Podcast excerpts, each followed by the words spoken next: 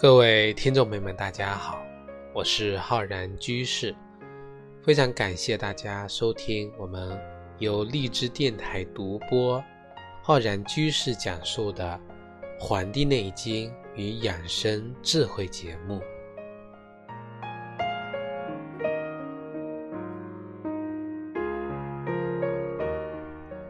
本期节目呢，我将跟各位听众朋友分享我们清代非常著名的医家叶天士他的关于通络止痛的一些方法跟思路。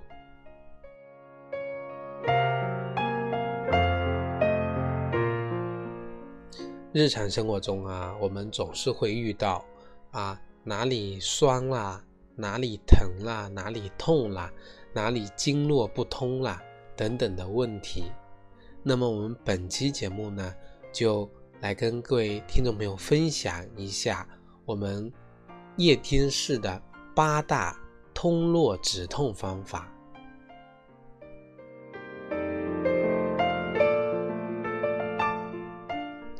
那么叶天士呢，他是清代的一个非常著名的。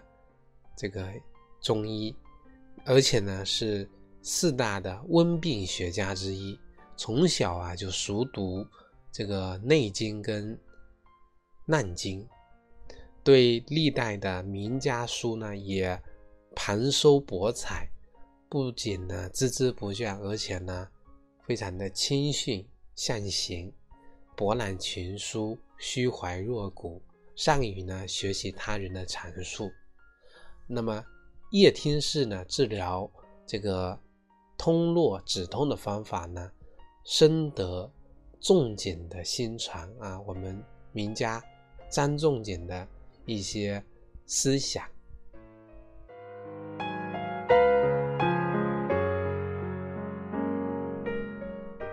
什么叫通络止痛法呀？就是对络病。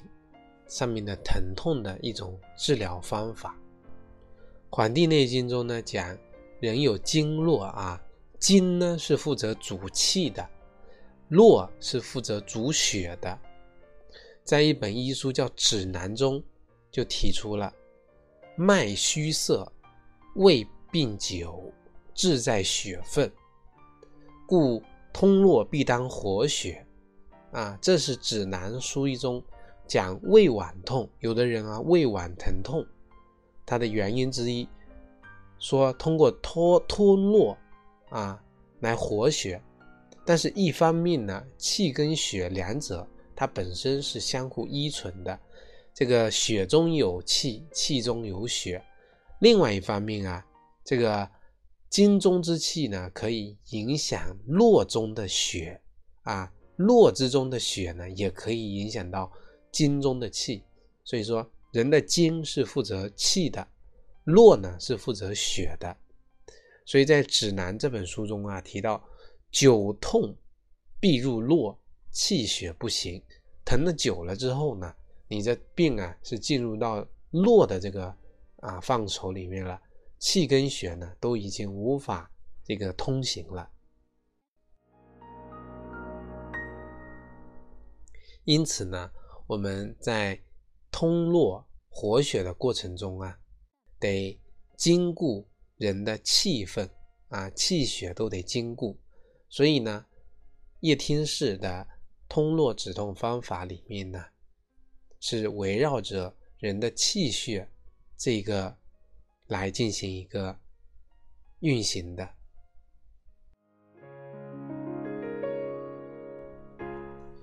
那么叶氏的通络止痛法，第一个叫辛香通络法，在《指南》这本书中啊提到，病在络脉，宜用辛香啊。这个辛香是我们叶氏呢对于具有寒湿入了我们的络的这种疼痛呢所应用的方法，叫辛香通络法。用一些辛香的药物来起到呢散寒、祛湿、理气、活血、通络、止痛的这么一个作用。那么这个叶氏呢，对于上寒啊，它是喜欢用连姜，或者是光桂，或者呢是附子。理气呢，它会选用丁香、厚朴、橘核、小茴香和青皮。活血呢，它会用姜黄、桂枝、玄胡、桃仁和当归。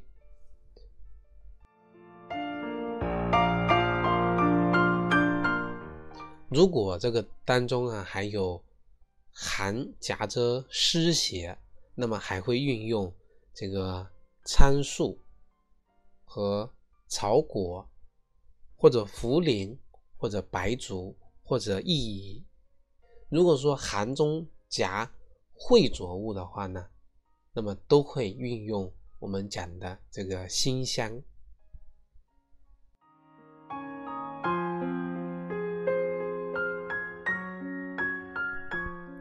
这个呢是第一个方法，第二个方法呢叫辛润通络法。啊，在指南这本书中呢也提到了，久病已如血络。今之神阙受损，以其辛香干燥，更好营血。啊，用辛香去来治疗的话呢，因为这个病啊已经入了血络里面去了，那么辛香啊比较干，比较燥，那么在进入之后呢，会使这个人体营部的血液呢更加的耗散掉，所以坚决不能用只用辛香的药。所以说，啊，叶天士呢，对于寒邪入络的，啊，而且呢，化火烧伤了我们的阴血的，在这种治疗上面，络中的还出现气滞血瘀的，就会用辛润的通络方法。辛香的药是具有辛的这个味和香的味，那么辛润呢是具有辛跟润这两者作用。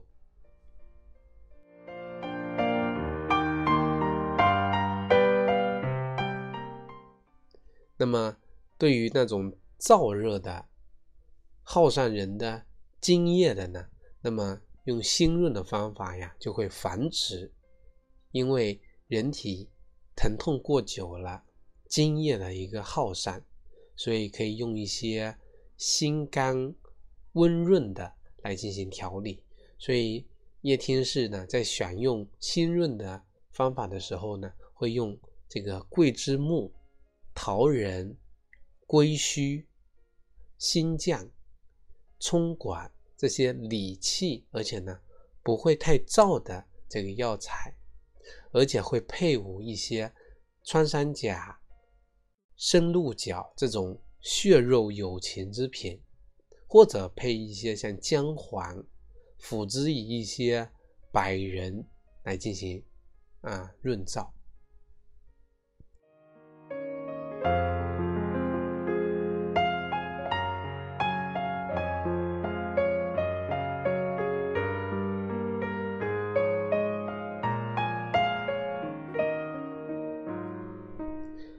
那么第三个方法叫逐瘀通络法啊，把这个瘀阻的东西呀，把它给排除出去。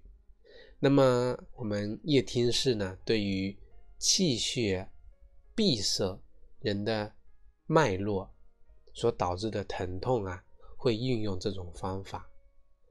那么我们指南中指出，对于这种。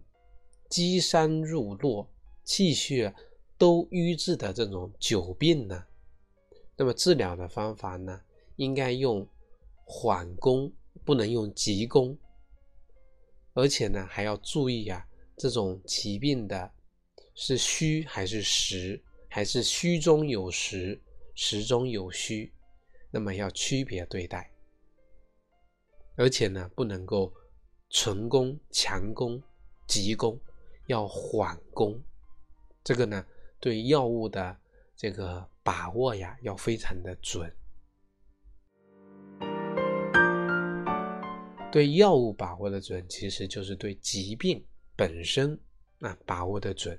所以呢，我们的夜市啊，在用这种方法来用药的时候呢，会用一些活血化瘀的药，桃仁、玄胡、啊蒲黄、五灵脂、当归、姜黄、桂枝、暑期、酱香等等。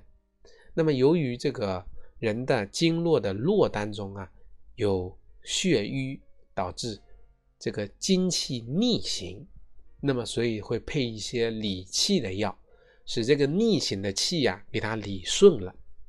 所以呢，叶天士呢会选用香附、白吉梨、小茴香、木香等等这类药。那么有时候呢，为了增强这个逐瘀通络的效果，会酌情的辅之一些啊蛰虫、穿山甲。这类药物，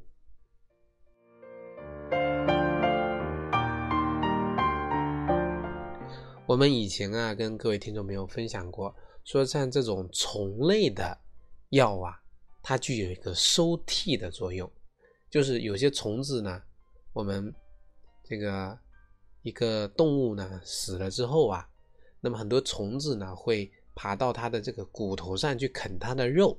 那么骨髓里面的肉呢，都会被收刮的很干净。那么我们就是用了这种虫子具有收替的效果的药。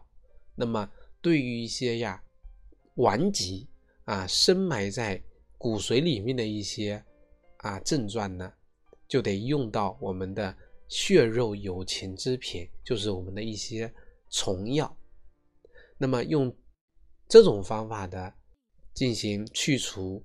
络病去除一些不是一般的，因为寒邪湿邪所造成的这个络病的呢，就非常有效果了。我们把这一类方法呢，称之为虫类收替通络法。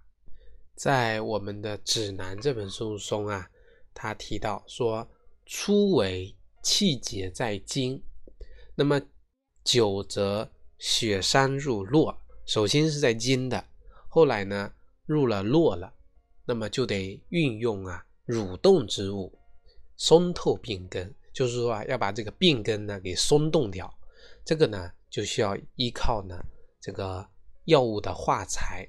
那么在用药的时候呢，用这种虫蚁之类的药啊，进行一个收足，来攻通血结啊，把这个。淤结的地方呢，给它攻打掉，然后呢，把它疏通掉。但是呢，在这个治疗的过程中啊，非常强调，因为有的人，因为我们知道啊，病久了之后，心是在惊，然后入了络了，那么这一个情况一般都是久病了，病久了之后，人体身体呢是比较虚的，所以在攻邪的过程中啊，一定要养正气，所以不能单单的用虫蚁药。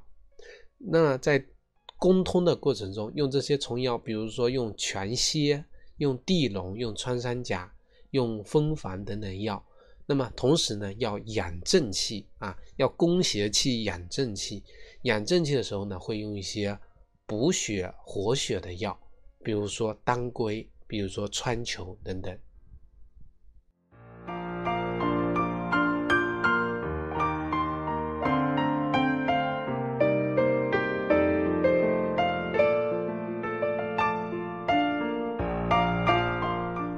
这个呢是第四个啊方法，我们接下来介绍一下第五种方法，叫静中通络法。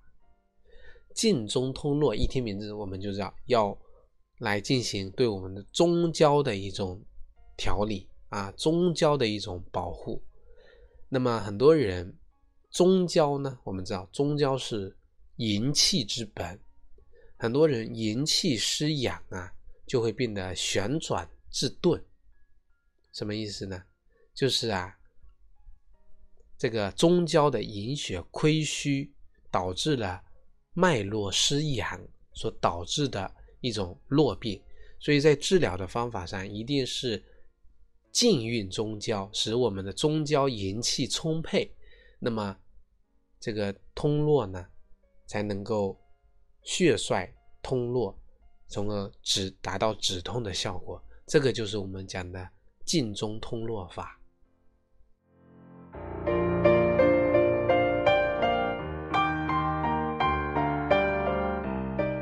那么如何的？啊，来判断这个是不是中焦的营气亏损，这个是需要通过啊病症跟诊断的。那么我们的叶天士在治疗的过程中啊啊，常用一些人参、黄芪、白术来进行用药。那么在养血活血的时候呢，会用到当归、白芍跟桂枝。姜黄、甘草，以及呢防风、三枝跟羌活这类的药。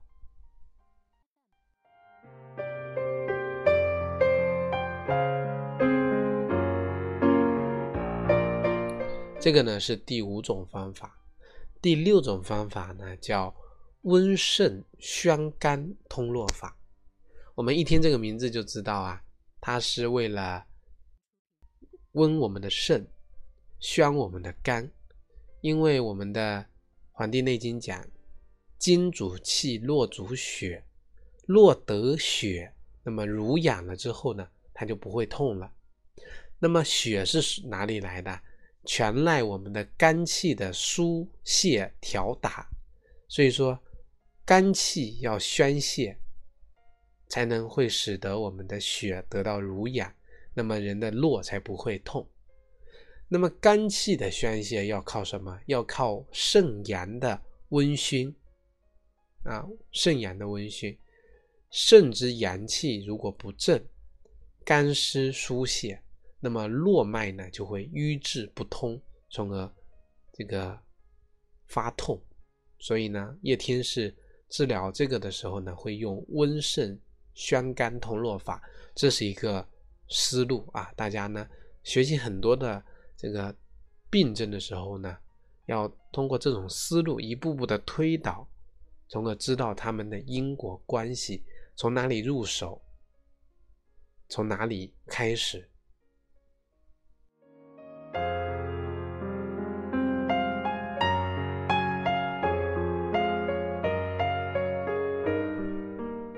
对于这种。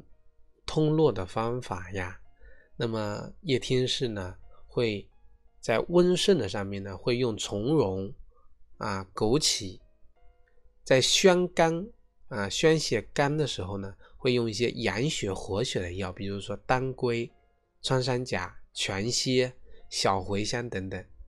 当然了，温肾啊要避免干燥，宣肝呢要避免辛香耗气。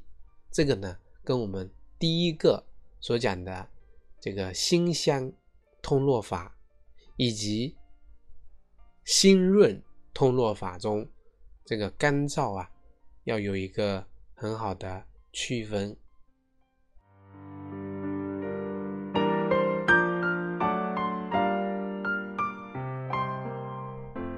第七个方法呢，叫有有情温通通络法。因为很多人病的久了，啊，情志内伤，耗损气血，这个邪气跟气血呢结于这个络脉，那么单单以一些草木来心通啊，就会更耗人的血分。所以我们的叶天士啊很聪明，他是用了以情养情的方法，我们称为有情温通通络法。那么这个方法呢，就是啊，以内起情志，不单单用草木啊，用草木，会用一些血肉有情之物来进行。那么会用到像鹿茸啊，来充养元气，再用大茴香、穿山甲、当归、安息香、川乌全蝎这些活血化瘀的通络药来进行通络来治疗。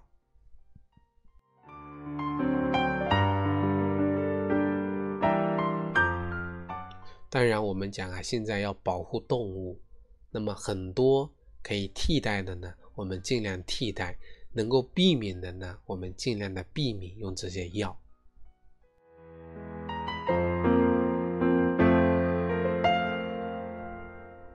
那么最后一个方法叫针刺宣通通络法。那么针刺呢，是可以起到活血行气。通络、止痛的这个作用的，所以呢，夜市呢也会用这种方法。那么在运用这种方法的时候呢，会跟内服药一起用啊，外呢用针刺，内呢服药，两者一起临用啊，常常会收到相得益彰的效果。好了，我们本期的节目呢。就跟各位听众朋友分享到这里，非常感谢大家的收听。如果大家想学习更多中医知识，可以关注我们《黄帝内经与养生智慧》的微信公众号、养生交流群以及新浪微博。如果你想学习更多中医基础理论知识，可以在网易云课堂搜索“中医基础理论”和“中医诊断学”的课程。此外呢，我们在清聊平台开播了《黄帝内经》。日思夜读公开课，我们可以在《黄帝内经与养生智慧》的微信公众号下方菜单点击《黄帝内经日思夜读》啊，参加我们的课程，参加我们的这个系统学习内经的打卡，那么来学习内经知识。